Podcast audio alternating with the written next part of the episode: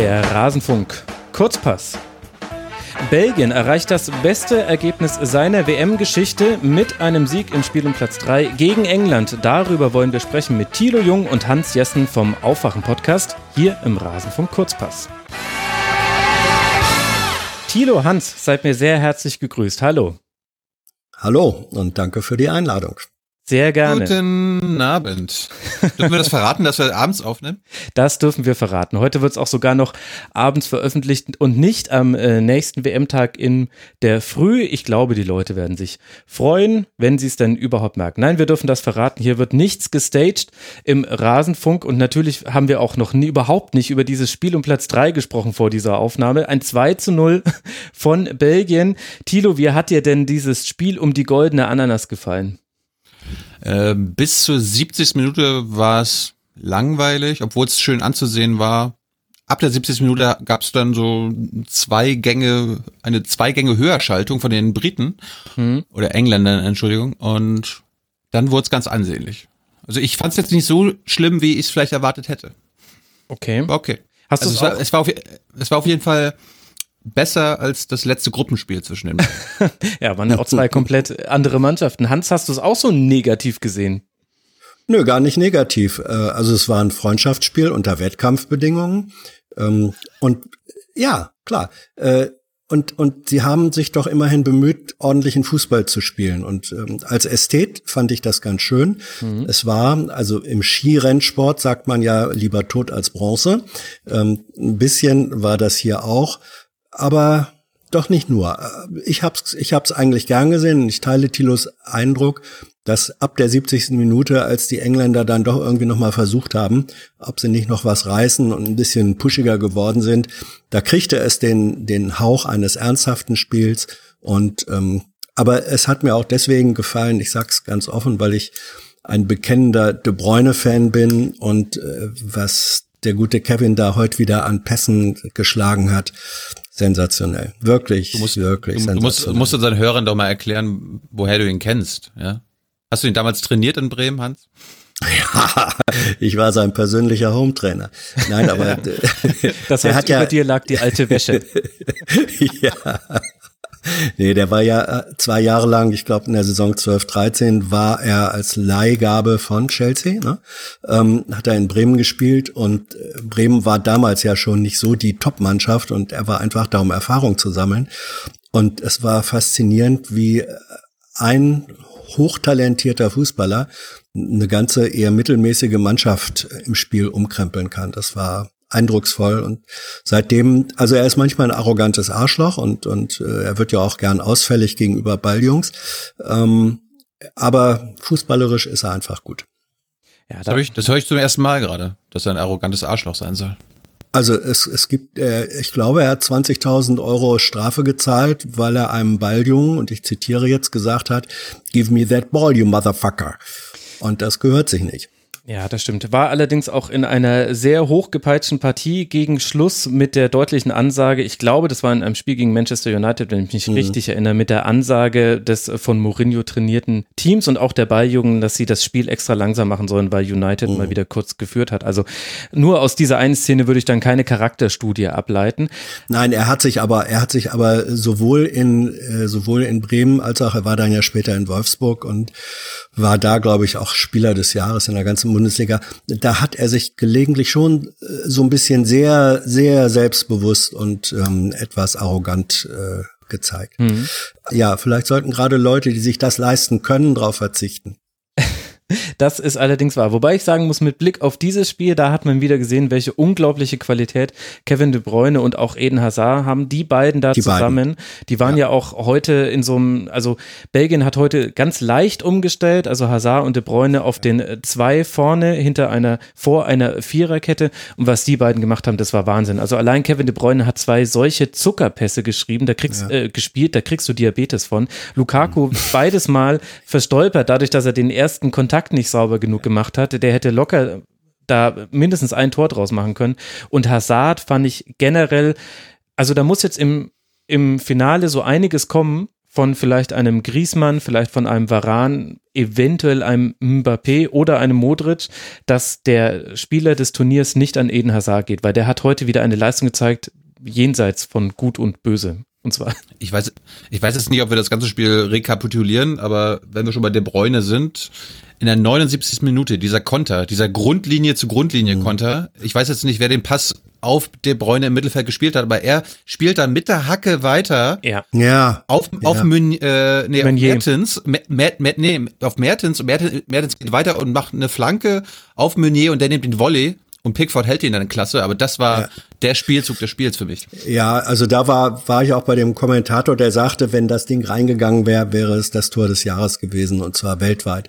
Und äh, absolut, die beiden, äh, De Bruyne und, und Hazard, beide Weltklasse. Und bei De Bruyne sage ich mal, für mich, weil ja auch Herr Özil eine Bremer Vergangenheit hat, wie wir wissen, im Grunde De Bruyne hält, was man sich von Özil so lange vergeblich erhofft hat. Oh ja. Ja, vor allem in der Dynamik im Spiel nach vorne. Ja. Also ich, ja. der Özil-Vergleich, er hinkt so ein bisschen, weil sie in zwei komplett verschiedenen Mannschaften spielen, aber dieses auf Konter ausgerichtete aber Belgien. Die Rolle. Genau. Und, aber dieses auf Konter ausgerichtete Belgien, das hat schon mal eine so hohe Grundgeschwindigkeit, dass es dann natürlich, wenn du ein feiner Techniker bist und dir der Ball da nicht äh, vom Fuß springt und du ihn immer so liegen hast, dass du den Pass spielen kannst, dann kannst du da halt noch leichter glänzen. Das könnte vielleicht Özil auch. Du siehst es allerdings bei Deutschland eigentlich nie und mit Arsenal ehrlich gesagt auch nicht. auch nicht. Aber das ist eine Qualität, die hat auch Belgien heute gezeigt. Ja. Und ich fand insgesamt, England hat definitiv kein schlechtes Spiel gemacht, aufgrund der zweiten Halbzeit. Die erste Halbzeit fand ich nicht so doll. Aber insgesamt wirkte die belgische Mannschaft ein bisschen erwachsener, wenn man es so nennen will, weil sie einfach zielstrebiger waren in dem, was sie gemacht haben und weil sie genau wussten, naja, wir können diese Führung verwalten, wir können damit machen, was wir wollen und dann ist fast folgerichtig das 2 zu 0 irgendwann gefallen und England hatte bis auf seine Standardsituation nicht so arg viel und das ist halt mhm. halt dann irgendwie zu wenig. Ich glaube, es lag auch daran, dass die Engländer im Mittelfeld komplett ausgewechselt haben. Ich weiß jetzt nicht, Delp, äh, Dyer und so weiter Vielleicht lag es daran. Klar, sie hatten mehr Ballbesitz in der ersten Halbzeit, aber das war ziemlich enttäuschend, was sie da gemacht haben. Außer die eine, was war das, in der 23. gab es eine tolle Chance für Kane, ja. wo Sterling abgelegt hat. Und ich dachte so in dem Moment, als Kane schießt, das wird das Traumtor des Tages. aber dann ist es ihm irgendwie versprungen oder hat ihn nicht richtig getroffen. Das war eigentlich die einzige Szene von Kane in diesem Spiel, oder? Ja, also ich äh, fand auch, England ähm, hatte seine Stärken und damit auch gleich seine Schwäche, weil nur da die Stärke in den Standards. Das ist aber immerhin ähm, eine Situation äh, oder ein Fundament, auf dem eine Mannschaft auch aufbauen und sich entwickeln oder entwickelt werden kann. Und äh, für mich war das beste Spiel, was ich von den Engländern gesehen habe, eigentlich das gegen Schweden, ähm, weil da haben sie eben nicht nur die Standards gemacht, sondern da haben sie die Geschwindigkeit nach vorn gehabt, da waren sie pushy, da haben sie auch gezeigt, was sie technisch drauf haben. Und das kennt man traditionell von englischen Mannschaften so nicht unbedingt. Ähm, also ich, ich finde, England hat zu Recht heute nicht gewonnen weil sie einfach ähm, nicht so entwickelt waren, nicht so abgezockt waren. Auch, ich finde den Begriff gut, nicht so erwachsen waren wie die Belgier. Aber eine Option für die Zukunft. Absolut. Ich finde, ein bisschen fehlt die taktische Variabilität. Also das hat man gegen Kroatien ja. gemerkt, wo es auch taktische Gründe hatte, äh, dass man dieses mhm. Spiel verloren hat. Trotz Führung haben wir in einem langen Kurzpass direkt nach dem Halbfinale besprochen. Und auch in diesem Spiel war es so, dass man sowohl den Raum für Konter gegeben hat, als auch relativ einfach den Spielaufbau strukturiert hat. Das heißt, beide Dinge, die dann Belgien in die Karten gespielt haben. Und da hätte ich mir ein bisschen mehr taktische Variabilität gewünscht. Es war klar, dass es die nicht geben würde unter dem aktuellen Setup, was sie haben, das ist auch okay, dass man erstmal bei dem bleibt, was man hat. Aber für die Zukunft müssten da ein paar mehr Optionen her. Denn es macht eigentlich keinen Sinn, wenn man nicht angelaufen wird und wenn die Außenstürmer gar nicht so weit nach vorne schieben auf belgischer Seite, dass man zum Beispiel mit einer Dreierkette aufbaut. Also die Fünferkette gegen den Ball, die hat England in weiten Teilen der zweiten Halbzeit überhaupt nichts gebracht. Die hat keinen Raum weggenommen, den Belgien haben wollte. Denn Belgien war immer in der Zentrale, 20 Meter vor dem Raum zentral. Da hat man auch Überzahlsituationen geschaffen. Das ist ein Ort, da willst du keine Überzahl des Gegners haben das waren so kleinere Dinge, an denen man gesehen hat, okay, das ist halt so der nächste Schritt, den England gehen muss. Und dann kann es auch zu einer, ja, es wird ihnen ja jetzt fast schon eine goldene Zukunft prophezeit. Ich sehe da schon noch ein paar Dinge, die sich verändern müssen, dass die auf jeden Fall kommt. Nur gute Spieler reichen nicht. Nee, aber sie haben eben auch einen Trainer, wo bei allem, was man so, so hört, ähm, ist er offenbar eine Autorität, die akzeptiert wird, die sich auch in der Mannschaft äh, durchsetzt. Mir hat auch sein Agieren, soweit man das äh, über, über Bildschirme mitkriegen kann, durchaus gefallen. Und du brauchst eben so jemanden, der eine Form von äh, Autorität hat, der akzeptiert wird. Gerade wenn du sagst, äh, diese Mannschaft muss entwickelt werden, die muss Dinge dazu lernen. Das geht nur, wenn jemand da ist, der als Coach ähm, die Fähigkeiten, die Autorität, die Akzeptanz hat.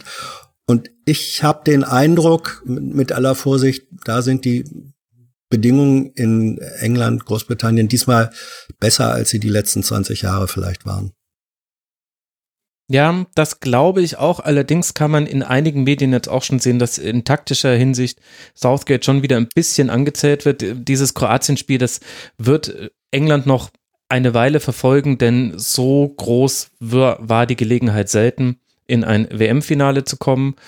Und da hatte es eben auch taktische Gründe. Aber definitiv kein schlechtes Turnier und unglaublich, was es allein schon mit einer Mannschaft macht, wenn sie gefährlich nach Standards ist. Das hast du auch Belgien angemerkt, fand ich, Thilo, mhm. dass die genau wussten, wir müssen versuchen, Freistöße zu vermeiden. Ecken sind jetzt auch nicht super. Vor jeder Ecke, gefühlt vor jeder Ecke musste der Schiedsrichter mit den da in der Busschlange stehenden, aufgereihten Spielern reden und sagen, Leute, jetzt dränget euch doch nicht vor. Warum macht man es eigentlich nicht wie früher an der Bushaltestelle, dass man einfach die Schultaschen in die richtige Reihenfolge stellt? So machen es die ja. Profis.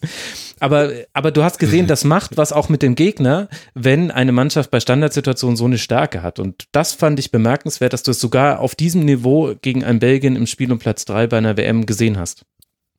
Ja, jetzt wo du sagst, ist mir kaum ein Standard heute von den Briten in Erinnerung geblieben, außer halt, wenn sie bei Ecken im Strafraum ihre Buslinie, wie du es nennst, aufstellen?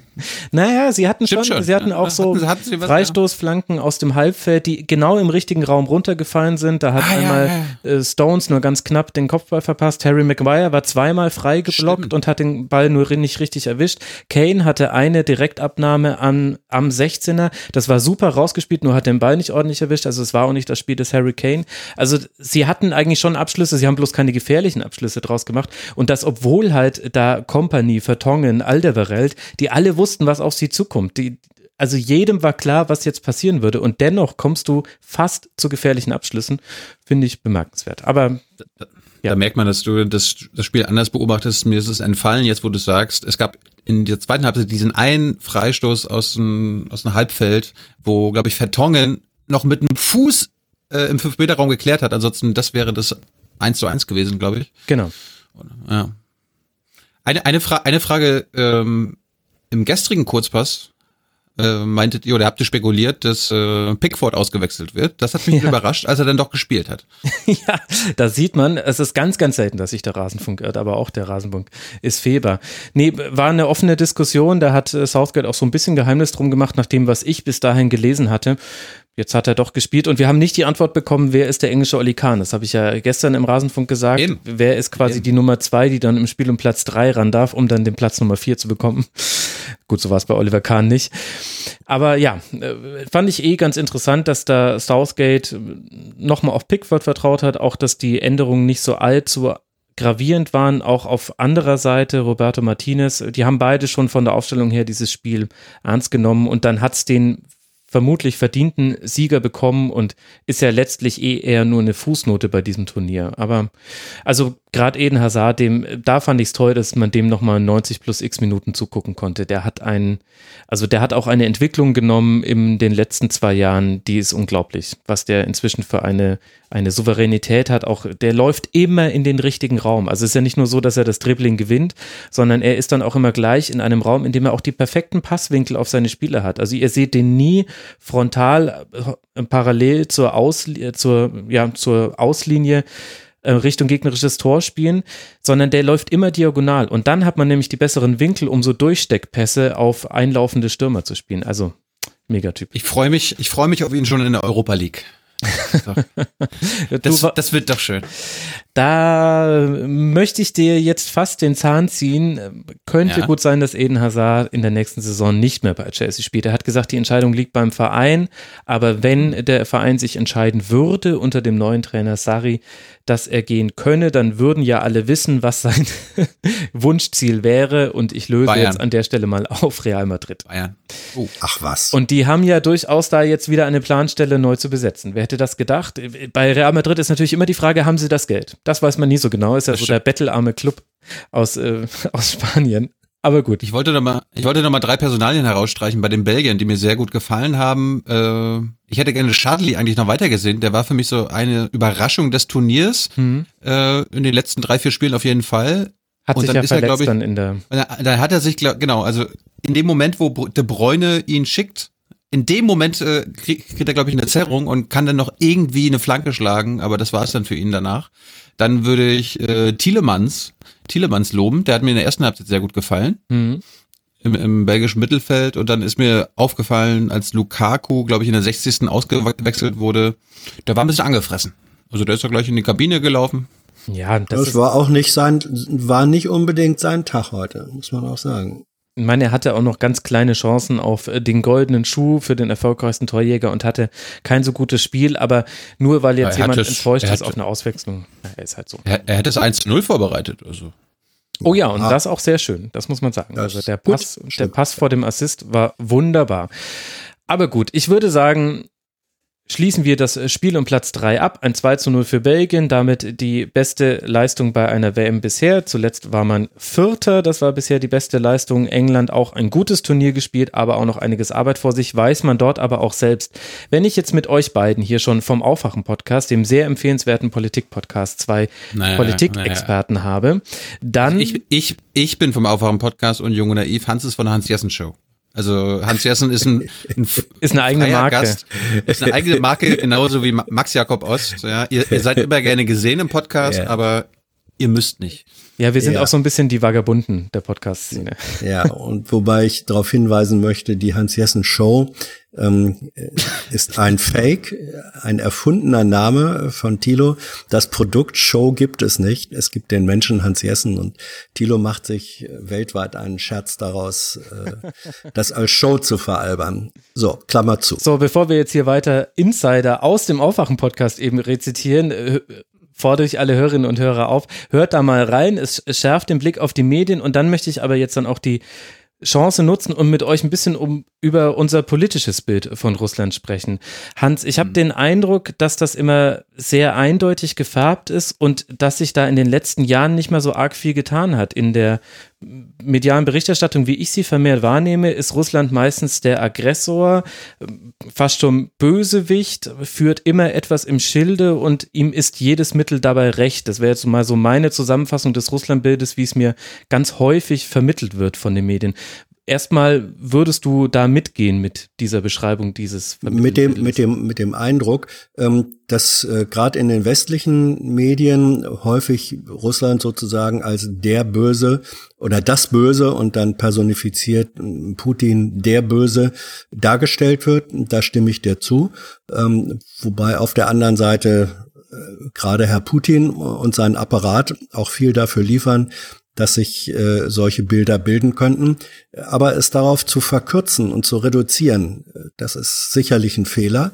Ähm, man muss die beiden Ebenen auseinanderhalten. Völlig klar war, dass Putin ähm, er herrscht, es ist ein autokratisches System. Mhm. Er ist vermutlich global der erfahrenste und cleverste Leader einer mindestens einer Großmacht, den es gibt. Der steckt äh, taktisch und von der Erfahrung her alle anderen äh, in die Tasche, vielleicht mit Ausnahme von Merkel, aber Merkel regiert keine Großmacht und so autokratisch sind wir dann auch nicht äh, eine aufgestellt. Fußballgroßmacht, hallo. naja. Eine ehemalige, eine ehemalige Fußballgroßmacht. Immer noch. Immer ähm, noch. wir sind immer noch und, Weltmeister bis morgen. Im Misserfolg ja, bitte nicht Sport und, mit Politik vermischen, nur im Erfolg. Nein, und, und, und dass, äh, dass Putin sowohl die Weltmeisterschaft als auch schon die Olympischen Spiele in Sochi ähm, für, ich nenne es jetzt einfach mal Propaganda äh, und PR-Zwecke gebraucht und manche sagen auch missbraucht hat, ist ebenfalls eine Tatsache. Also soll man alles nicht vergessen, aber ihn eindimensional als den Bösen, der das Böse regiert, ist falsch. Da machen wir es uns manchmal auch zu leicht. Thilo, was meinst du denn, woher kommt das? Also klar, wir alle brauchen Schubladen und klar ist auch, das soll jetzt hier kein flammendes Plädoyer dafür sein, dass Russland äh, der Weltenretter wäre und äh, alles ganz, ganz toll in diesem Land wäre. Nein, wurde auch schon im Rasenfunk zu Genüge thematisiert. Aber generell scheint es so eine Tendenz dazu zu geben, zu, vor allem vor der Präsidentschaft vor Trump war alles, was die USA gemacht haben, erstmal tendenziell gut und eigentlich fast alles von dem, was Russland gemacht hat, äh, tendenziell mindestens misstrauisch zu beäugen. Ja, da ist ja auch politisch gesehen immer, immer wieder was dran. Ich meine, vor zehn Jahren der Krieg mit Georgien, da hat es ja schon angefangen, da gab es schon Verstimmungen zwischen äh, dem Westen, nenne ich es jetzt mal, oder den USA und den Russen. Und dann, glaube ich, nach äh, Sochi glaube ich, einen Tag nach der Abschlussfeier äh, die, die Einmischung in der Ukraine, äh, die Krim-Annexion und danach in den letzten zwei, drei Jahren auch noch das, die, die militärische Involviertheit in Syrien.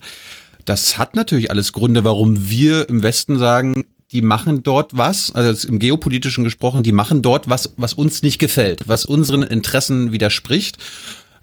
Nur was wir dann immer wieder vergessen und glaube ich auch in den Medien und äh, dann zu kurz kommen, dass wir dann auch explizit sagen, also wir können immer super gut erklären, was für Interessen Putin hat und wie böse das ist, aber wir vergessen immer ähm, Oma Erna, wie wir das mal sagen, zu erklären, was wir denn für Interessen haben und wer ist wir? Ja, der Westen, mhm. die NATO, die USA, sind die deutschen Interessen die gleichen wie die deutsch, äh, wie die amerikanischen. Ähm, und da ist es natürlich leichter, dann auf einen Akteur zu zeigen, wo man ganz klar zeigen kann, okay, der ist jetzt ko in Konkurrenz zu uns, weil es gibt ja auch irgendwie äh, Beispiele, geopolitische Beispiele, wo wir Partner sind. Ja, in Nordkorea da da sind die Chinesen, die Russen und die Amerikaner haben im Großen und Ganzen ähnliche Interessen. Im Nahen Osten das ist schwierig. Da ist Syrien natürlich ein, ein, ein geopolitischer ein Stellvertreterkrieg geworden. Mhm. Und in der Ukraine, da und da hat's ja dann auch medial angefangen, weißt du ja auch mit mit mit Lügenpresse und so. Was ist da was ist da passiert? Welche äh, Involvierungen haben die Russen? Und da wird glaube ich immer vieles vermischt, vieles äh, überinterpretiert, aber vieles auch zu Recht angemahnt. Und meinst du, da wird äh, diese Weltmeisterschaft, die ja jetzt für vier Wochen den Fokus auf ein inszeniertes Russland gelegt hat, kann das da irgendetwas dran ändern? Habe ich bisher nicht gemerkt, nein. Es äh, würde mich auch überraschen, aber ich bin, vielleicht Hans ist ja schon politisch erfahrener. Vielleicht kannst du das sagen. Wie war das, wie war das, wenn die Russen haben ja schon andere Olympische Spiele damals in den 80ern veranstaltet? Mhm. Wurde das Bild besser? Also das Bild wurde, es war natürlich, das stimmt Max, äh, es ist jetzt erstmal fokussiert auf den Sport, aber äh, sozusagen in der Unterströmung wird ja schon auch, wurde und wird auch kritisch darüber äh, berichtet, dass man sagt, na ja, es ist eben eine Inszenierung und zu, welch, zu wessen Lasten geht das eigentlich? Was wird jetzt Weltmeisterschaft, was wird aus diesen völlig überdimensionierten Stadien nach, äh, nach äh, ab übermorgen, ja? Die kann, das ist wie bei olympischen Dörfern, die, die dann als moderne Bauruinen rumstehen ähm, zu wessen oder auf, auf wessen Schultern wurde das, wer finanziert das? Das, äh, es geht zu Lasten der allgemeinen Bevölkerung und ähm, diese, diese Dimensionen werden mit berichtet. Ähm, es ist allerdings eben auch aufgefallen, gerade im Vorfeld der Weltmeisterschaft, als alle noch dachten, die deutsche Nationalmannschaft wird recht lange in Russland wirken, gab es eine ganze Reihe von äh, Berichten, auch längeren Fernsehreportagen, die sozusagen das Russland jenseits von Putin äh, gezeigt haben. Wie leben Menschen da? Ähm, welche Interessen haben sie? Wo sind ihre Sorgen und Nöten? Also ganz gute Sozialreportagen. Und ich habe immer ein Stück weit äh, die Hoffnung, dass man äh, so äh, im Grunde wie in Amerika auch ist Amerika, die USA sind eben nicht nur Trump äh, und nicht nur die Trump-Wähler, sondern die Hälfte der, der amerikanischen Bevölkerung ist damit überhaupt nicht einverstanden. Und ich glaube, dass auch ähm, ein großer Teil der russischen Bevölkerung gar nicht so unbedingt die großen Putin-Fans sind. Das, was wir da an Zustimmung erleben, äh, auch bei Wahlen, das hat viel zu tun mit Fehlern, die der Westen macht. Also das ist ja eine alte Erfahrung. Wenn man eine Nation auch über ihre politischen Repräsentanten von außen her angreift, demütigt, ähm, äh, nur niedermacht, dann schließt das die Reihen äh, im Inneren. Und ein Stück weit dessen ist auch in äh, Russland passiert. Deswegen glaube ich, so ganz unterm Strich, wesentlich wird sich die äh, die Wahrnehmung, auch mediale Berichterstattung über Putin und Russland durch die Weltmeisterschaft nicht arg verändern. Ich glaube, man muss das auch ein bisschen äh, trennen. Medialer Blick auf Russland und der Blick mhm. der, ich nenne sie mal, das, der Bevölkerung auf Russland. Also wenn du die Deutschen fragst, sie sind ja wesentlich unkritischer mit Putin an sich, aber auch mit, äh, mit Russland als die Medien. Ich will jetzt gar nicht bewerten, äh, wem ich da jetzt ähm, mehr Sympathie entgegenbringe, weil ich finde, die Medien sind ja, haben ja eine Aufgabe, kritisch zu berichten und nicht immer, ach, ist der Putin, da müssen mhm. wir mal aus der deutschen Geschichte Rücksicht nehmen. Und anderes Beispiel ist zum Beispiel Brasilien. Da können wir natürlich jetzt ein bisschen schwer vergleichen. Nach der WM 2014, es gibt halt wenig Berichte aus Brasilien. Und was wir aber mitgenommen haben, äh, vor der WM 2014 äh, gab es schon soziale Unruhen in Brasilien und äh, die politische es gab eine politische Krise und die hat sich seit der WM nur noch verschärft. Das bekommen wir jetzt vielleicht noch nicht mit. Darum, äh, weil es halt, weil es halt viel zu wenig berichtet wird. Aber dort gibt's ja äh, wird ja von Coup gesprochen, mhm. welche äh, Präs Präsidentschaftskandidaten, die äh, Lula, der der große Favorit für die nächste Wahl ist, kommt vielleicht gar nicht, darf vielleicht gar nicht antreten, kommt vielleicht ins Gefängnis. Also da ist natürlich das Gute, dass wir in Europa auf jeden Fall den Blick auf äh, Russland immer haben und äh, natürlich auch innenpolitisch äh, Hoffnungen setzen, sage ich jetzt mal, auf andere Kandidaten in Russland, dass es dann nicht wahrscheinlich der Nawalny sein wird, ähm, sondern ich glaube, dass es aus der Zivil Zivilgesellschaft kommen muss. Das werden wir, glaube ich, in den nächsten Jahren merken. Auch einfach, weil ja. Putin ja auch nicht mehr, e der wird ja auch nicht mehr ewig machen können. Also das Verrückte ist, dass eigentlich derjenige, der am meisten dafür sorgt, dass Putins Renommee gestärkt wird, ist Trump ähm, je verrückter Trump sich und je unberechenbarer Trump sich äh, verhält ähm, in Europa auf der Weltbühne, desto mehr äh, erscheint Putin im Licht ähm, einer, einer berechenbaren, belastbaren und wenn man sogar so will, politisch vertrauenswürdigen Persönlichkeit. Das ist, das ist eigentlich äh, das völlig Schräge daran, dass, ähm, dass Trump, der auf dem NATO-Gipfel noch rumgewettert hat, ähm, was das für ein Wahnsinn sei, dass Deutschland sozusagen komplett ja. von Russland äh, kontrolliert werde, wegen des Erdgases, der dann auch noch mit völlig falschen Zahlen rumhantiert, der trifft sich jetzt nach dem Wochenende mit Putin und ich bin mal gespannt, was dabei rauskommt. Ähm, meine, meine These wäre, dass hinterher wieder die Leute sagen, äh, mein Gott, da ist dieser verrückte Amerikaner. Gut, dass der Russe zwar vielleicht ein Autokrat ist, aber irgendwie ähm, nicht ganz so verrückt und äh, sprunghaft wie der Donald. Äh, so, so komisch kommen doch manchmal auch äh, politische Einschätzungen auf der Welt zustande. Welches Verhältnis hat eigentlich die Bundesregierung, Thilo, zu diesem WM-Turnier und auch mit Blick auf kommende EM-Vergaben, wo man ja mitmischen möchte als Deutschland äh, 2024 ja dann im großen Battle äh, gegen, gegen die Türkei? Ja mal vor einer Weile, nachdem du es, glaube ich, entweder im Kurzpass oder auf Twitter angeregt hast, mal bei der Bundesregierung nachgefragt, ob sie die EM-Bewerbung unterstützen. Da hat der Seibert das natürlich bejaht. Und auf die Frage, ob dann auch die ganzen gesetzlichen, Grundge grundrechtlichen Einschränkungen da wieder, dass da, ob damit zu rechnen ist und äh, Steuervergünstigungen und so weiter, das hörte sich zu 95 Prozent so an, als ob es genauso sein würde wie 2006. Also da brauchst du dir keine Sorgen machen, Max.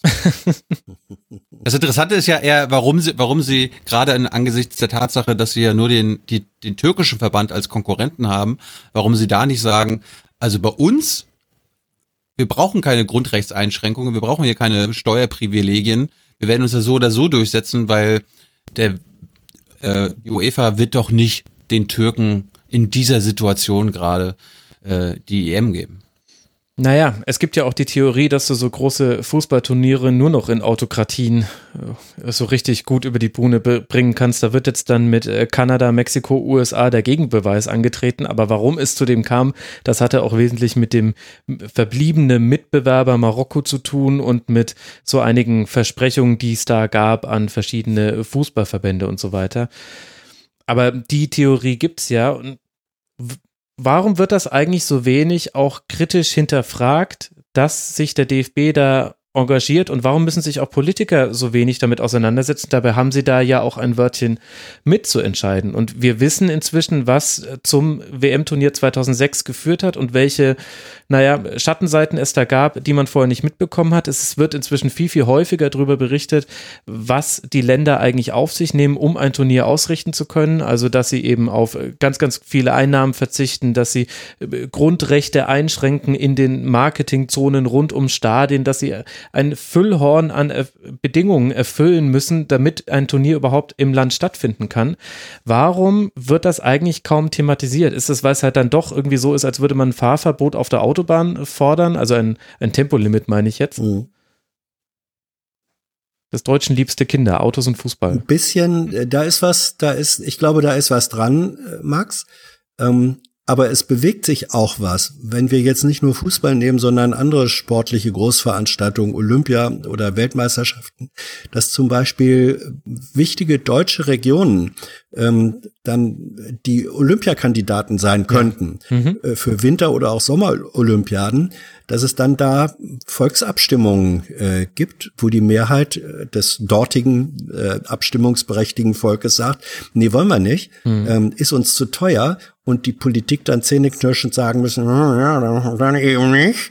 Ähm, das finde ich ein interessantes Phänomen. Mhm. Wie auch auf der anderen Seite die Art, guck dir mal, wie schnell Herr Grindel äh, jetzt in die in die politische Diskussion gekommen ist, nachdem er äh, zusammen mit mit Bierhoff sozusagen recht ungeschickt den den Ösil-Konter da gefahren haben. Selten, glaube ich, zuvor ist ein äh, DFB-Vorsitzender so schnell politischem Unmut bis hin zur Forderung nach Rücktritt äh, konfrontiert worden. Also das wächst, glaube ich, von den Rändern und von unten her, dass man sagt, wir sind nicht bereit, ähm, jede Form äh, mitzumachen, bloß um hier irgendwelche sportlichen Großereignisse zu kriegen. Mhm. Also vielleicht noch Hermann Neuberger war doch, glaube ich, auch noch jemand, der da durchaus kritisiert wurde und ja, aber nach wie vielen Jahren Amtszeit? Der war doch mindestens 120 Jahre DFB-Vorsitzender. ja, das stimmt. Ich möchte, ich frage mich ja, angenommen, wir hätten in Deutschland schon bundesweite Volksabstimmung und die EM 2026 oder 24, Max, äh, 24, ne? Mhm. Würde, zu, würde zur Abstimmung gestellt werden, dann bin ich mir nicht sicher, wenn man den Deutschen erklärt, was das bedeutet und was das für Auswirkungen wieder hat, äh, ob die da wirklich Ja sagen würden. Also ich würde, ich bin nicht dafür, dass wir so eine Europameisterschaft äh, in sechs Jahren ja austragen. Also in den Voraussetzungen. Das, dann, dann lieber gleich in der Türkei, weil unter den Voraussetzungen passt es eher zur Türkei. Mhm. Ja, das, das ist echt ein interessantes Thema. Damals, als dann die Olympischen Winterspiele in Pyeongchang stattfanden, gab es hier auch einen recht rührseligen Beitrag. Ich glaube, er kam aus dem Haus des BR und wurde aber über dann äh, die ARD versendet der Tenor war dann, mein Gott, diese Spiele, sie hätten auch in München stattfinden können und wie viel besser wäre das nicht alles gewesen?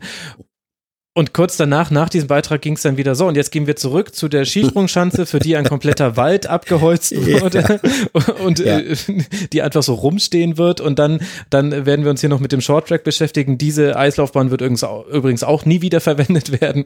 Also es war ein bisschen skurril. Aber gut. Ich meine, gibt, gibt, Max, du kennst dich da viel besser aus. Äh, vielleicht wäre das auch mal was für den Kurzpass. Ich meine, ich rede ja bei mir bei den Jung Naiv-Interviews oder bei den Tribünengesprächen äh, mal gerne mit Visionären oder Philosophen. Also gibt es eigentlich im Fußball ja.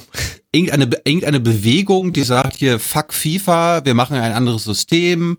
Oder gibt es da irgendwie andere Ideen, wie man die FIFA, die UEFA, äh, den DFB, dieses ganze Organisations- und Machtgefüge aushebeln kann? Also ich meine, am Ende geht's ja Nee, gibt's nicht. Also äh, die, dieses Grundressentiment, äh, fuck FIFA oder scheiß DFB, das findest du natürlich aller Orten und vor allem in den Kurven und bei den, ich sage jetzt vereinfacht, in den Stammtischen und äh, bei den, bei den Fans an der Basis.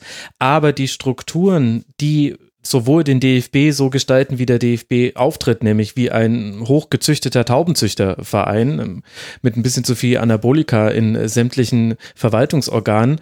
Und so wie auch die FIFA konstruiert ist, da haben die Leute zu viel zu, ver zu verlieren. Es könnte ja durchaus, also einfach gesprochen, könnten ja einzelne Konföderationen oder auch Mitgliedsverbände aus der FIFA austreten. Dem steht nichts entgegen. Und wenn das eine nennenswerte Menge an Mitgliedsverbänden mit einer sportlichen Relevanz ist und die dann sagen, wir machen jetzt übrigens unser eigenes Turnier, wir nennen es irgendwie den Universe Cup und da spielen halt jetzt dann die Europäer und vielleicht kriegen wir noch irgendwie jemand anderen dazu überredet, dann könnte das einen Impact haben. Aber die alle profitieren von diesem System dann doch auch zu viel. Sie hängen auch zu tief mit drin und die Welten sind da sehr unterschiedlich. Also die UEFA war lange Zeit eine der Konföderationen, vor allem unter Johansson, der ja auch versucht hat, Sepp Blatter als FIFA-Präsident abzulösen, wo du sagen konntest, da gab es den Willen zur Reform. Den hat die offensichtliche Korruption, die damals noch nicht so gut belegt war wie heute, damals schon gestunken und sie wollten zumindest dem Anschein nach dagegen vorgehen. Diese Versuche wurden allesamt abgeschmettert und plötzlich war Michel Platini UEFA-Präsident einer der Best Buddies von Sepp Blatter und er hatte auf einmal diese Flanke gelöst. Dass er dann danach irgendwie nochmal über so eine Millionenzahlung gestolpert ist, die er ihm angeblich ein paar Jahre nachträglich als Gehalt geschickt hätte und es war aber sehr wahrscheinlich dann doch eher eine Schmiergeldzahlung. Das ist dann nur so eine Randnotiz, aber letztlich hat sich auch die UEFA zu einem Verband entwickelt, bei dem du dir nicht mehr sein, sicher sein kannst, ob das, was da nach außen hin kommuniziert wird, nämlich wir wollen Transparenz, wir wollen Aufarbeitung von Vorkommnissen, wir wollen die FIFA reformieren, ob das wirklich gemeint ist, kann man sich nicht mehr sicher sein. Ich meine, du darfst, du darfst auch nicht diejenigen, die die Macht haben in einer Organisation, die Reform der Organisation überlassen. Das ist ja, das ist ja eine alte politische Regel, kennen wir ja aus der SPD, glaube ich. Aber, aber ich meine, wenn du sagst, es, es gibt da nichts, es gibt keine Alternativen, dann müssen wir die suchen. Also wir können ja jetzt nicht, seitdem ich irgendwie mit einem anderen Auge auf Fußball gucke und seit zehn Jahren immer nur höre, wie scheiße die FIFA und die UEFA ist, wir können es doch nicht dabei belassen. Wir können doch nicht hoffen, dass sich das irgendwann ändert. Wir müssen da irgendwie einen Weg finden, wie man das ändern kann.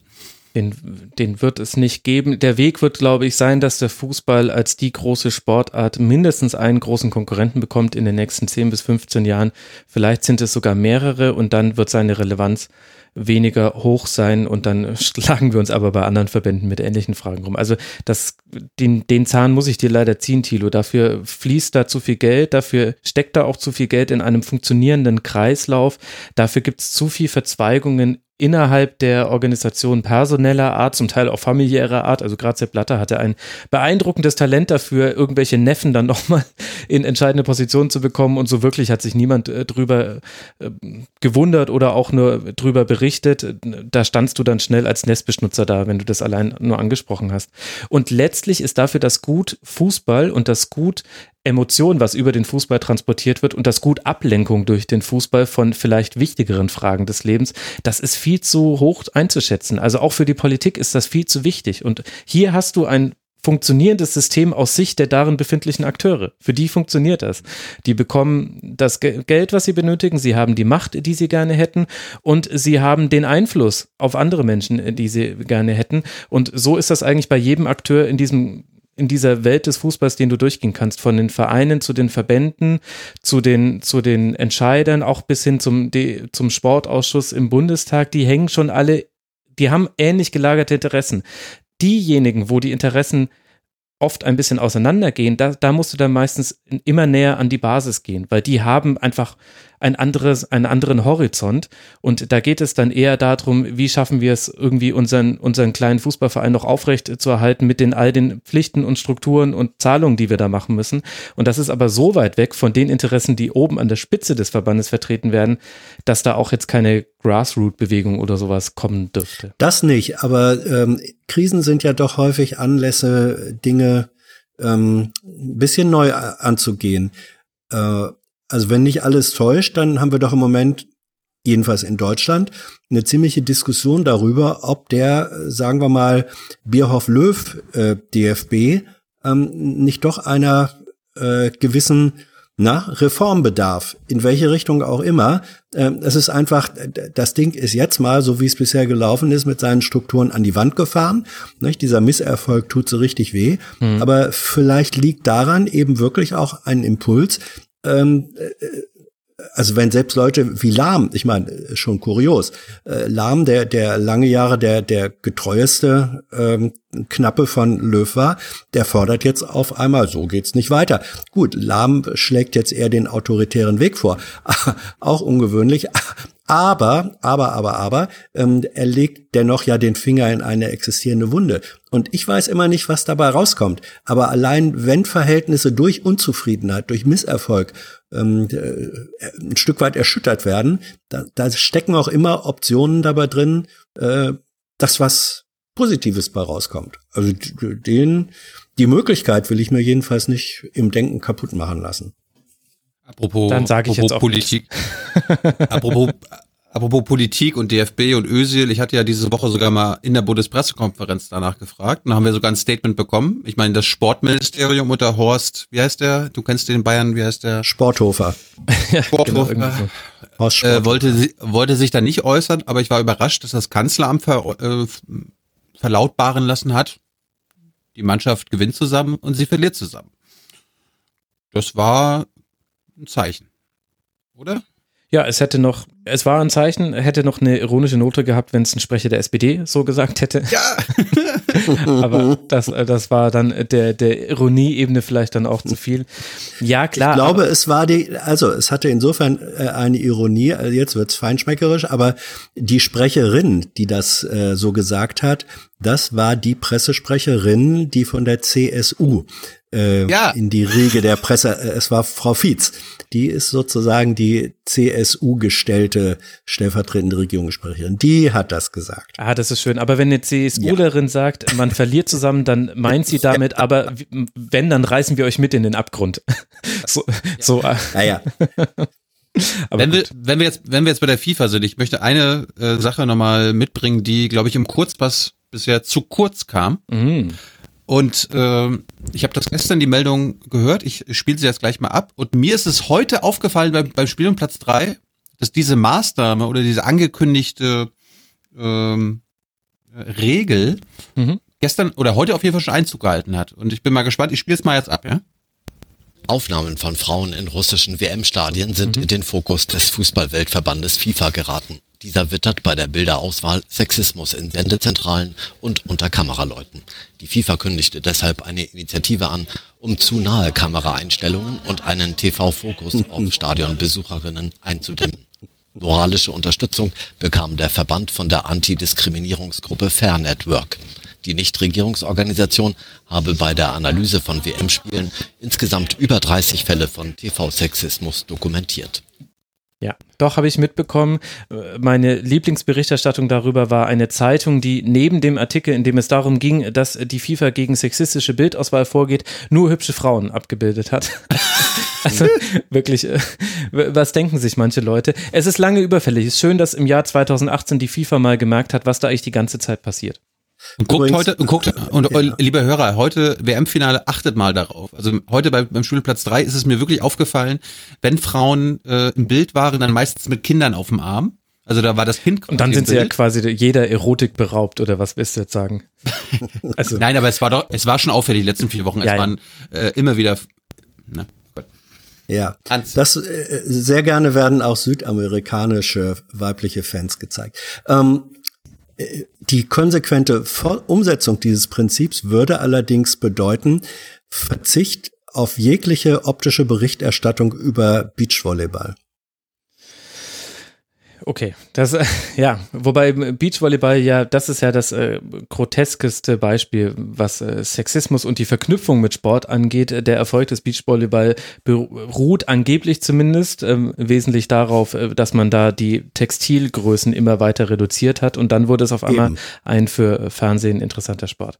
Aber es ist definitiv ein Thema, vor allem äh, es hängt auch alles miteinander zusammen. Also klar kann man sagen, ist das jetzt wirklich so wichtig, wer da äh, gezeigt wird? Ich würde sagen, ja und vor allem allem auch deshalb, weil wenn wir auf einer anderen Ebene drüber sprechen, dass eine Claudia Neumann sich wüste Beschimpfungen ausgesetzt sieht und zwar noch wüster, als sie sich Bela Reti oder ähnliche ausgesetzt sehen, dass wir Sportjournalistinnen haben, die einfach keine Chance bekommen in den Medien, dann sind das schon Dinge, die zwar nicht kausal zusammenhängen, die aber aus einer ähnlichen Denke herauskommen und deswegen ist es wichtig, diese, dieses, diesen Blick auf die Welt an jeder Ebene aufzubrechen, an der es geht. Deswegen, äh, da hat die FIFA mal was Gutes gemacht. Darf ich euch noch eine Frage stellen? Ich habe ja ähm, zumindest, zumindest die Hälfte der WM auf Sky geguckt, weil ich habe mir ja extra wegen Wolf Fuß ein Sky-Abo geholt und um mit ihm. Jetzt macht er hier Werbung, das ist ja unglaublich, ja? Das ist keine Werbung. Ich will mich ja beschweren. Ja, sehr ultramäßig mir die WM anzugucken und ohne Scheiß das Bild auf Sky ist tausendmal besser als das äh, bei ARD und ZDF. Also das HD ist das hässlichste, was es wahrscheinlich gibt. Nichtsdestotrotz wurde mir versprochen, dass Wolf Fuß alle Spiele kommentiert und ich wurde beschissen. Und Max weiß warum. Ah, jetzt weiß ich hier einmal so eine Boulevardgeschichte und du musst es gleich rauspacken. Äh, ja, also seine, seine Frau oder Freundin Anna Kraft hat ein Kind bekommen und es war schon vorher klar, wenn dieses Kind kommt, dann wird er mindestens, ähm, wenn es sich gar nicht anders einrichten lässt, eine Übertragung nicht machen. Da habe ich vorher ein Interview mit ihm gehört äh, in einer Diskussionssendung, die man auch als Podcast abonnieren kann. Und äh, da wurde das ausführlich diskutiert, was würde passieren, wenn der entscheidende Elfmeter im WM-Finale und dann kommt die SMS, ich liege im Krankenhaus. Und dann hat er natürlich gesagt, da würde ich sofort alles stehen und liegen lassen. Und so ist es dann auch gekommen. Also ja, du wurdest beschissen, aber es war ein kleines Baby im Spiel, deswegen kannst du nicht böse sein, Thilo. Und hat sich nach dem Ausschalten Deutschlands bei der Berichterstattung von AD und ZDF irgendwas geändert über die WM? Weil ich habe ja ARD ZDF nicht geguckt, beziehungsweise wenn, wenn ich es aufgenommen habe, bin ich gleich zum Spiel gegangen und habe die ganze Vor- und Nachberichterstattung nicht gesehen. Ja, also was mich sehr interessiert hätte, wäre, wie die Slots an äh, Berichterstattung gefüllt worden wären, wenn die deutsche Mannschaft im Turnier verblieben wäre. Ich hatte schon den Eindruck, dass es da Lücken gab, die dann durch anderes Programm ersetzt wurden. Du hattest keine durchgängige Berichterstattung, zumindest nicht an allen Tagen von den 16 Uhr Spielen bis zu den 20 Uhr Spielen. Dann haben natürlich die ganzen Schalten gefehlt. Also mir fehlt Gerhard Delling. Ich würde auch gerne wissen, was, was macht Katrin Müller-Hohenstein gerade? Hat sie einen Spieler erkennen können, als sein Bus vorbeifahrt? Das waren wichtige Fragen, die dann nicht mehr beantwortet werden konnten. Und natürlich die Schalten an den Tegernsee zu Philipp Lahm ja. und Jesse Wellmer haben ja. gefehlt. Ich weiß nicht, ob, ja. ja, also da wurde die Berichterstattung um so einige Perlen beraubt. Aber so grundsätzlich glaube ich, dass es sich im Grunde eigentlich nicht geändert hat, also weder in der Bewertung der Spiele noch in der Art und Weise, wie über die Spiele berichtet wird. Es hat halt so ein bisschen der Thrill halt gefehlt, den man normalerweise hat. Also was machen potenzielle spätere Gegner Deutschlands denn eigentlich so bei dieser Weltmeisterschaft?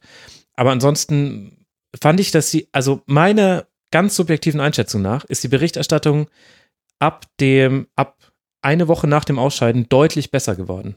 Äh, es war deutlich inhaltlicher, es war fokussierter, es wurde mehr Zeit eingeräumt für Berichte von vor Ort, für Spielerporträts, für Interviews mit Trainern, weil halt logischerweise auch mehr Zeit zur Verfügung war. Du hattest eben nicht mehr diesen 15 Minuten Pflicht, was ist eigentlich bei der Nationalmannschaft los, Slot, sondern konntest mehr zeigen. Und ich fand, dass auch sowohl die Experten als auch hm, die, die Berichte wurden dann, fand ich, besser.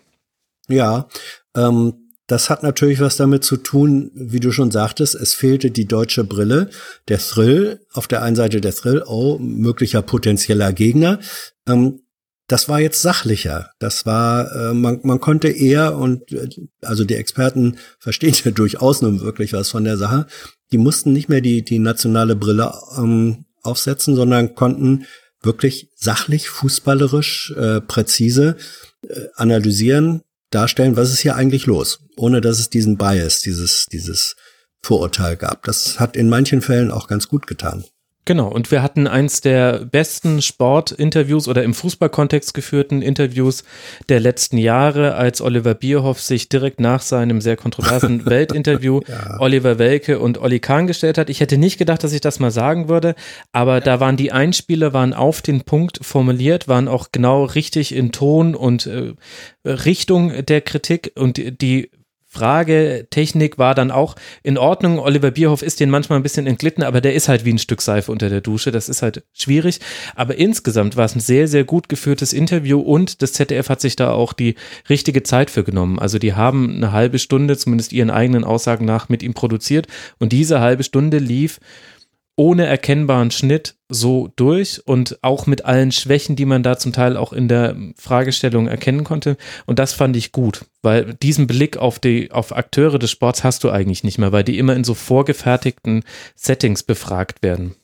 Und wenn man da noch anführen darf, da, da wurde gleichzeitig noch eine weitere Sportart mit eingeführt, äh, gerade in diesem Gespräch. Ähm, Oliver Bierhoff, ähm, also es war nämlich Rudern äh, auf einmal äh, im, ähm, mit im Spiel in der Kategorie äh, Zurückrudern und da hat äh, Olli Bierhoff Meisterliches geleistet. Also ja, und hat aber mit dem Paddel auch einmal ausgeteilt. Als, ja. als Olli Kahn die Nominierung kritisiert hat, kam dann direkt die Rückfrage, wen hättest du denn mitgenommen? Olli, sag mir ja. direkt. Und dann ist Oliver Kahn, ja. ist der Name von Philipp Max nicht mehr eingefallen. Da, da tat er mir auch ein bisschen leid, weil das kann einmal passieren. Das kenne ich äh, selber hier auch, dass einem da manchmal die offensichtlichsten Namen nicht einfallen. War aber auch taktisch gar nicht so klug, weil es lässt halt Oliver Bierhoff als sehr dünnhäutig dastehen. Dabei war er hm. ansonsten in weiten Teilen dieses Interviews besser. Also er hat schon an den richtigen Stellen gesagt, dahinter frage ich auch mich selbst. Die Frage wird sein, wie viel davon war jetzt nur dahingesagt und wie viel Hinterfragen findet da auch statt. Also die halbe Stunde habe ich auch gesehen. Ich habe es mir aber auf YouTube angeguckt und ja, habe nichts dem hinzuzufügen. Ich habe immer, ich habe immer so ein bisschen Bauchschmerzen, wenn Uli, Olli Welke FIFA und mhm. UEFA äh, Sachen moderiert, weil er ja beim bei der Heute Show sich dann gerne darüber lustig macht, aber dann sich quasi, wenn es für Deutschland um alles geht, dann doch im, in den Dienst des ZDF äh, stellt, die ja bei der FIFA für hunderte Millionen sich die Rechte sichern. Also das, da ja. habe ich immer Bauchschmerzen. Also Olli Welke macht da schon einen Spagat, der ihm im Schritt wehtun muss. Ja, aber das hatte man auch bei einigen anderen Experten, wurde ja auch schon häufig genug thematisiert, auch hier im Rasenfunk, dass halt äh, große Teile der ARD-Experten noch einen gültigen Vertrag mit dem DFB haben, ist höchst unglücklich. Dann war es sicher nicht geplant, dass Deutschland gegen Südkorea rausgeht, aber dann ist es auch unglücklich, Christopher Kramer, der ja nochmal spielen möchte, unter Joachim Löw zu fragen, muss Joachim Löw jetzt gehen? Und er sagt, ja, naja, also bisher hat er ja immer die richtige Lösung gefunden. Er, er, das, was er gesagt hat, war alles okay. Aber allein, dass man ihn in eine Situation gebracht hat, in der man ihn seinen eigenen Nationaltrainer noch äh, kritisieren lassen würde, zeigt, da hat man auch nicht so wirklich alle Konstellationen durchdacht. Und generell der, das Fehlen von Frauen in der Berichterstattung ist im Jahr 2018 einfach Wahnsinn. Es ist einfach Quatsch zu behaupten, es gäbe da draußen keine Frauen, die man zu Fußball befragen könnte und dann ist es Pflicht, da welche stattfinden zu lassen und nicht einfach immer nur diese Männerrunden aufzumachen, die sich auch noch alle im gleichen Schick anziehen, alle mit ihren Sackos und den, den T-Shirts drunter. Also das, das hat mich richtig gestört, weil äh, das hat sich auch schnell erschöpft. Also du hast auch zum Beispiel gesehen, warum im Rasenfunk unbedingt die Gäste wechseln müssen, wenn schon der Host immer gleich bleiben muss.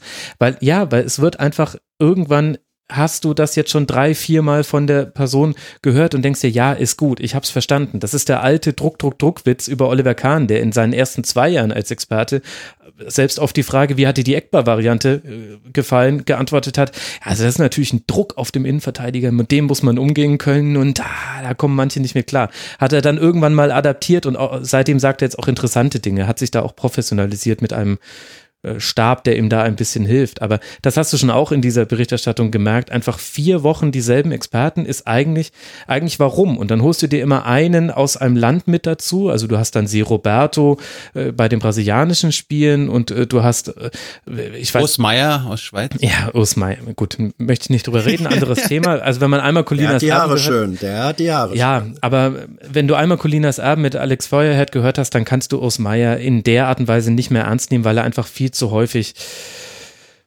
in, im ersten Satzteil das eine sagt und im zweiten Satzteil das andere sagt. Und das ist halt dann ein bisschen äh, schwierig, äh, so von dem, was dann inhaltlich übrig bleibt. Also da könnte man ein bisschen mutiger sein bei den öffentlich-rechtlichen, aber jetzt sind sie ja auch die Letzten, die für ihren Mut bekannt werden. Aber da du jetzt gerade deine Gäste angesprochen hast, ich möchte hier nochmal ein Lob aussprechen, nämlich etwas, was wir im Aufwachen-Podcast nicht schaffen und bei Jung und Naiv auch nicht. Du hast bei dieser WM, glaube ich, in jeder zweiten Folge eine Frau gehabt. Nicht ganz leider. Es war keine, nee? keine 50% Quote, aber ich habe es irgendwann mal nachgezählt. Jetzt habe ich den Zettel hier leider nicht liegen. Aber also okay. Und, und definitiv besser als in ganz, ganz vielen anderen Dingen, aber das darf kein Maßstab sein, weil die machen es halt auch alle. Also die bemühen sich nicht. Und irgendwann wird es die 50-50-Quote hier geben und es wird aber unkommentiert bleiben. Weil so soll es eben halt einfach sein. Die Leute werden nach Kompetenz eingeladen und nach nichts anderem. Und dann aber, allein schon wegen der Akustik, ist es doch viel besser, noch eine Frauenstimme mit dabei zu haben. Uns hört jetzt wahrscheinlich schon keiner mehr zu, weil es halt einfach drei Typen sind, die hier labern. Das, so ehrlich muss man sein. ja, dann gehen wir jetzt. Das sollte auch so ein bisschen die Brücke sein, weil so langsam müssen wir hier diesen Kurzpass zumachen. Ich habe gerade Anführungszeichen in die Luft gezeichnet. Aber ich habe den Eindruck, der Tilo will noch irgendwas loswerden. Wer wird Weltmeister? Ach komm, Frankreich. Fertig. Mein Herz, mein Herz schlägt für den Underdog und damit für Kroatien. Das tun vielerlei Herzen.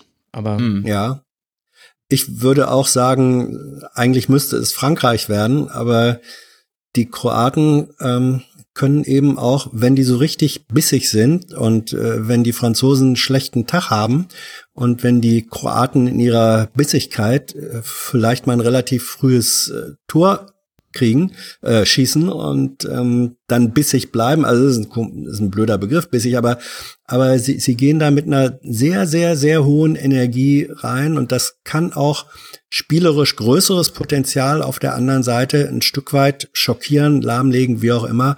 Deswegen Außenseiterchancen haben sie und ähm, ja, das das definitiv. Ne? Deswegen ist ja auch Fußball so. so, ein schöner Sport, weil ja. immer der Außenseiter auch gewinnen kann.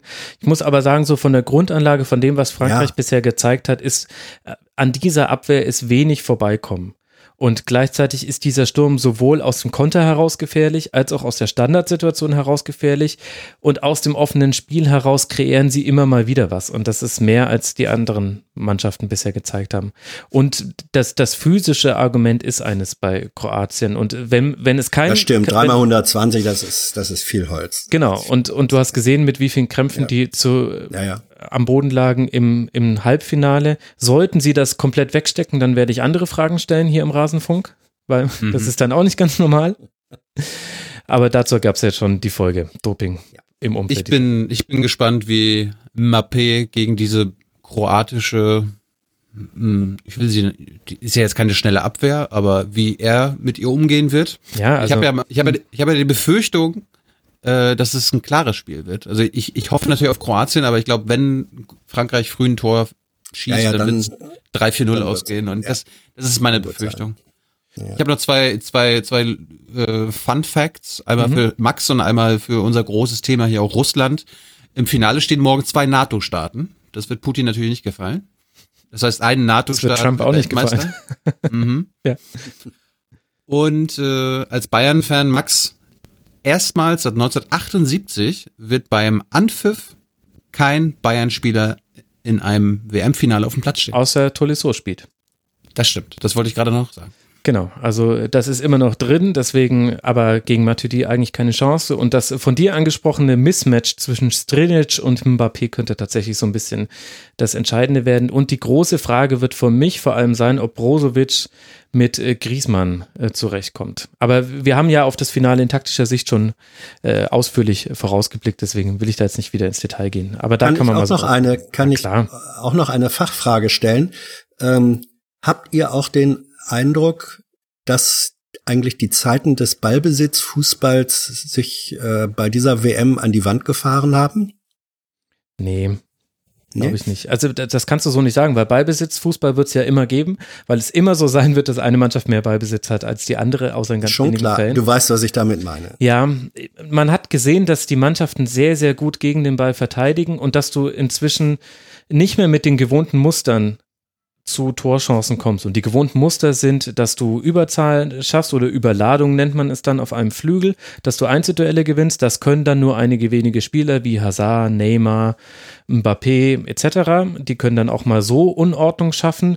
Oder dass du eben ein sehr, sehr gutes Passspiel hast und damit eigentlich immer wieder Chancen hast, den Ball hinter die letzte Abwehrreihe durchzustecken. Das hat Spanien eigentlich sehr gut gemacht, bei dieser WM halt aus verschiedenen Gründen nicht ganz so gut. Aber diese Mittel werden werden alleine nicht mehr reichen, um Abwehrreihen zu knacken.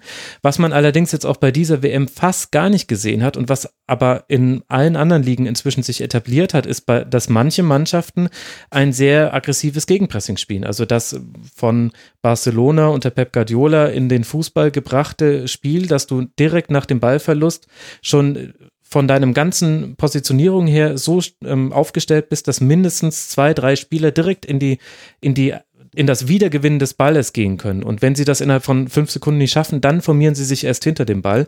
Das hat man bei dieser WM fast gar nicht gesehen. Und das ist aber so elementar wichtig heutzutage im Fußball und gleichzeitig aber so schwierig einzustudieren. Deswegen hat man es bei dieser WM nicht gesehen, weil dafür fehlt den Trainern bei den Nationalmannschaften die Zeit, weil man da sehr, sehr genau die Abstände und Abläufe und Automatismen einstudieren muss. Deswegen glaube ich, kann man diesen Teil, was wir bei der WM gesehen haben, nicht ganz auf den Vereinsfußball übertragen. Und deswegen finde ich, ist dieser Abgesang ein bisschen zu früh, auch wenn es auf der Hand lag. Es fehlen so ein bisschen auch die Einzelkünstler oder auch die Kombinationen. Aber ich glaube, dass da die WM gar nicht so ja, stellvertretend für das ist, was man normalerweise im Fußball sieht. Wenn wir mal kurz überlegen, was von der 2014er WM haben wir eigentlich danach in den vier Jahren im Vereinsfußball gesehen, hätte ich jetzt auch gesagt, ja, weiß ich jetzt nicht, ein paar Spieler. Aber da hat sich jetzt auch, damals dachte man ja Distanzschüsse und auf einmal liefen da Fünferketten rum und äh, Joachim Löw stellt vier Innenverteidiger in eine Viererreihe. Hast ja alles nicht mehr gesehen. Das waren alles situative Maßnahmen, aber nichts, was im Großen und Ganzen wichtig war. Darf ich noch eine kurze Anekdote erzählen und dann eine letzte Frage stellen? Ich weiß noch, als ich Max, wir haben ja auch mal Privatkontakt, im März, glaube ich, das war die Spanien-Brasilien-Freundschaftsspielphase, mhm. mal eine lange äh, Sprachnachricht geschickt habe und ich so, Max, warum stellt der Löw, warum setzt er immer noch auf den Kidira? Warum setzt er immer noch auf den Özil? Warum setzt er nicht auf den Sané?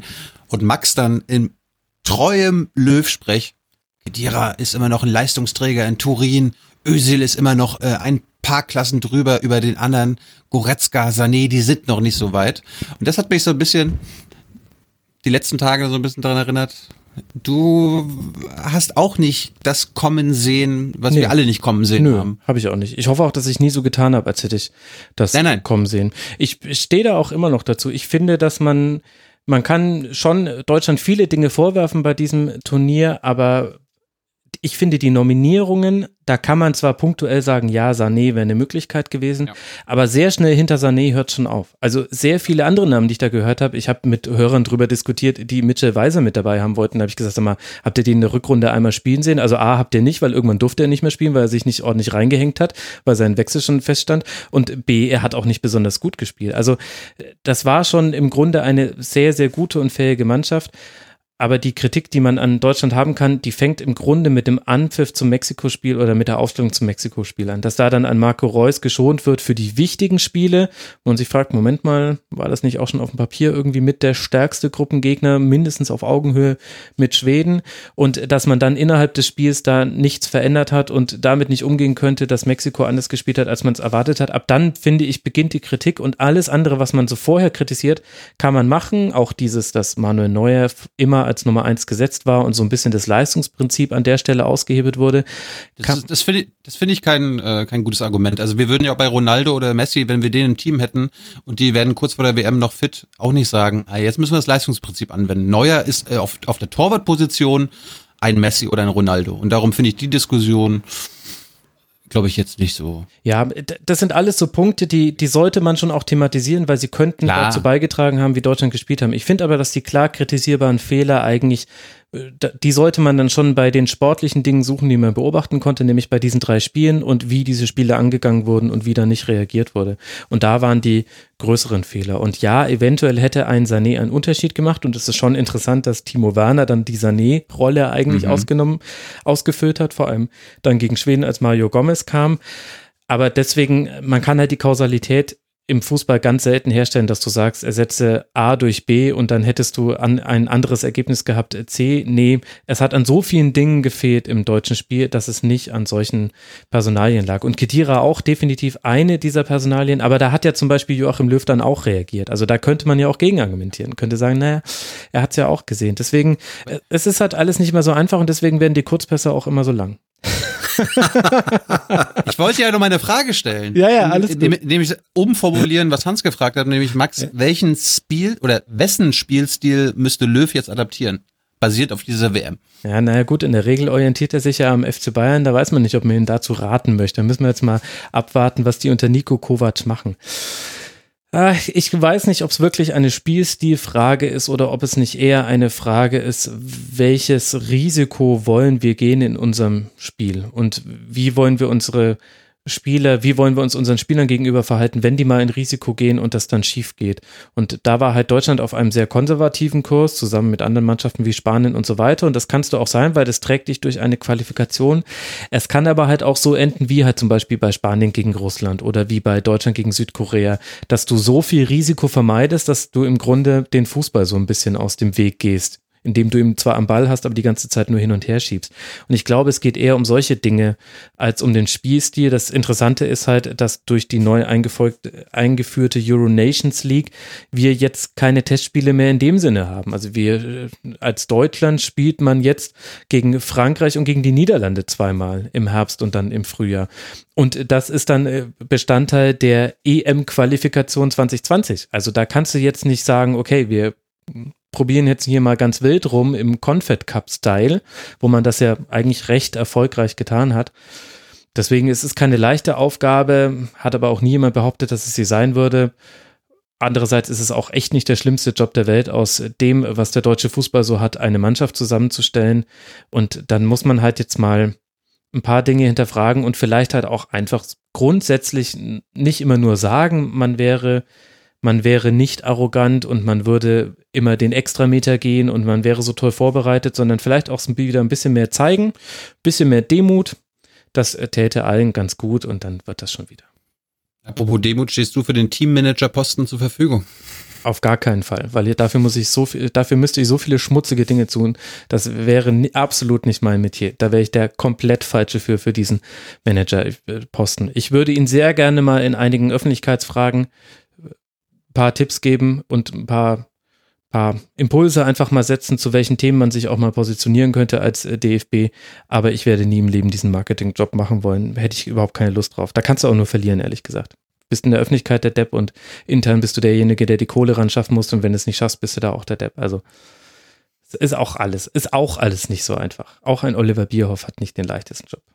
So, wir machen jetzt zu. Jetzt habt ihr doch eure Stunde, Stunde bekommen. Thilo hat schon gejammert, als ich gesagt habe, wir machen heute einen normalen Kurzpass, weil Stefan, der Dritte in eurem Bunde, eine Stunde bekommen hat. Jetzt sind wir da drüber sogar hinausgeschossen. Ich bin gespannt aufs Feedback, was wir zu dieser Folge bekommen. Es war, ein, es war Verlängerung. Verlängerung musste sein. Es war ein wildes äh, Potpourri, aber irgendwie ist sowas ja auch mal ganz schön im Rasenfunk. Ich danke euch beiden auf jeden Fall. Zum einen Hans Jessen, vielen Dank, dass du mit dabei warst, Hans. Nochmal danke für die Einladung, hat mir Spaß gemacht. Das freut mich und vielen Dank dir, Thilo Jung, at Thilo Jung auf Twitter und dass er jung und naiv macht, das wisst ihr ja alle schon, liebe Hörerinnen und Hörer. Danke dir, Thilo. Ja. Herzlichen Dank und äh, Deutschland alles Gute. Ja, Deutschland, das ist jetzt gut für Deutschland. Deutschland wünschen wir wirklich alles Gute. Alles Gute wünschen wir auch Frankreich und Kroatien im WM-Finale. Nur, Nur Kroatien. Schauen uns einfach an, was dabei rauskommt. Möge der Fußball gewinnen. Tilo. Und dann hören wir uns, liebe Hörerinnen und Hörer, in einer Schlusskonferenz. Es gibt zwar noch zwei Kurzpässe nach dieser Weltmeisterschaft, aber das WM-Finale wird in einer Schlusskonferenz nachbesprochen, in einer gar faszinösen, faszinierenden Besetzung. Könnt ihr euch darauf freuen. Außerdem wird es noch ein Tribünengespräch zur EM geben und dann eben noch beide Kurzpässe. Und dann ist auch hier so mein WM-Dienst erstmal vorbei und ich verabschiede mich in einen kurzen Urlaub. In diesem Sinne, das ist gut für Deutschland und gut für mich. Ich wünsche euch allen eine wunderbare, einen wunderbaren Abschluss dieses WM. Turniers und dann hören wir uns morgen wieder. Ihr könnt den Rasenfunk unterstützen auf rasenfunk.de slash unterstützen. Erfahrt ihr, wie das geht. Hinterlasst uns gerne Bewertungen bei iTunes, abonniert uns bei YouTube und dann hören wir uns morgen wieder. Bis dahin macht es gut, liebe Hörerinnen und Hörer. Wir hören uns. Ciao.